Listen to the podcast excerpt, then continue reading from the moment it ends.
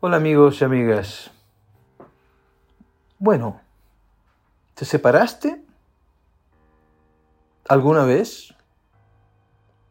Mm, ¿Dejaste atrás una relación, unos años, parte de tu biografía? O inclusive te tuviste que alejar de tus hijos o de tus hijas. Te separaste. Y a veces uno piensa que la separación es una especie de, de fracaso. Y yo no lo veo así, yo veo que muchas separaciones son más consecuencia de un error, de una equivocación, pero no de un fracaso. Un fracaso es que no te vas a poder volver a enamorar. Y a esta hora, en ese lugar a donde estás escuchándome, en esa ciudad, probablemente haya cientos de personas dispuestas a entregarte amor a borbotones. Mm, no, uno no fracasa en el amor porque se separa. Uno lo que hace es recomponerse uno lo que hace es reestructurarse afectivamente. Y si lo haces bien, vas a adquirir la sabiduría del no. ¿Qué es eso? Pues quizás nunca sepas qué quieres realmente del amor. Quizás nunca lo sepas y creo que muy poca gente lo puede saber. Pero sí después de salir de una relación, de romper un vínculo, sabes lo que no quieres repetir. Esa es la sabiduría del no. Te separaste. Entonces sos libre.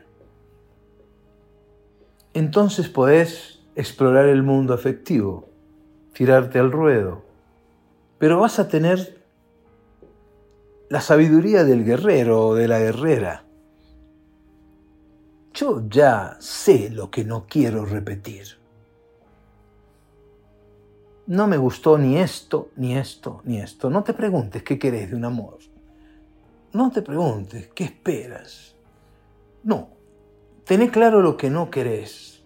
Esto es por sustracción.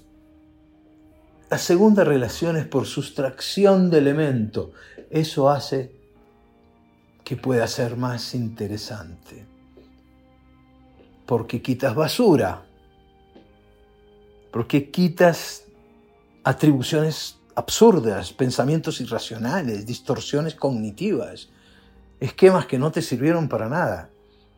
Ya sé lo que es vivir con alguien, ya sé lo que es compartir una vida, ya sé cómo fluye entre uno y el otro el amor, ya sé Eros como flecha, si es que flecha.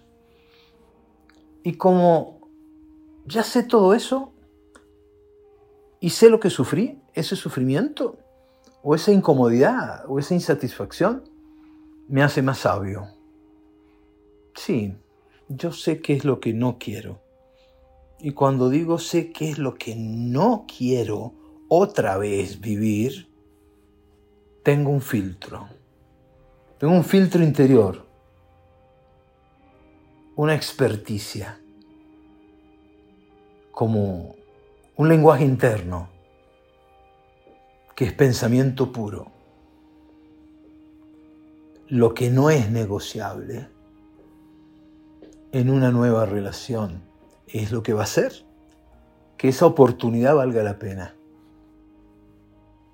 Porque no voy a perder tiempo.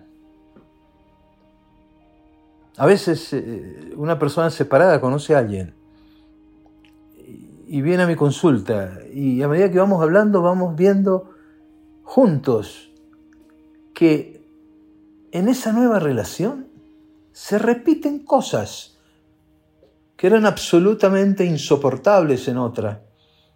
¿Y por qué no las veo? Porque me ilusiono, porque me autoengaño, tapo el sol con el dedo, genero esperanzas inútiles.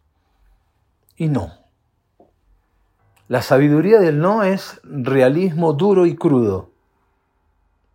Ya viví esto. Prefiero estar solo o sola a tener que enredarme en algo que me deja la sensación como si tropezara con la misma piedra. Y no quiero tropezar con la misma piedra. Quiero un camino llano, donde yo lo vaya construyendo. Piensa en esto. Piensa que si te equivocaste en una relación no fracasaste y que ahora has crecido, tienes un, un don nuevo. Ya sabes lo que no te gusta. Y entonces, eso te indica un camino. Transítalo, corre riesgos, atrévete. Y siempre vas a llevar encima esa habilidad de lo que no estoy dispuesto a negociar bajo ningún punto de vista. Llámalo principio, llámalo valores, llámalo gustos, llámalo simplemente un estilo de vida saludable. Lo que el corazón manda y lo que la mente dirige. Mézclalo.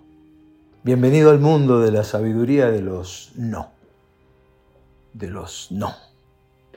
Bueno, piensa en esto. Chao.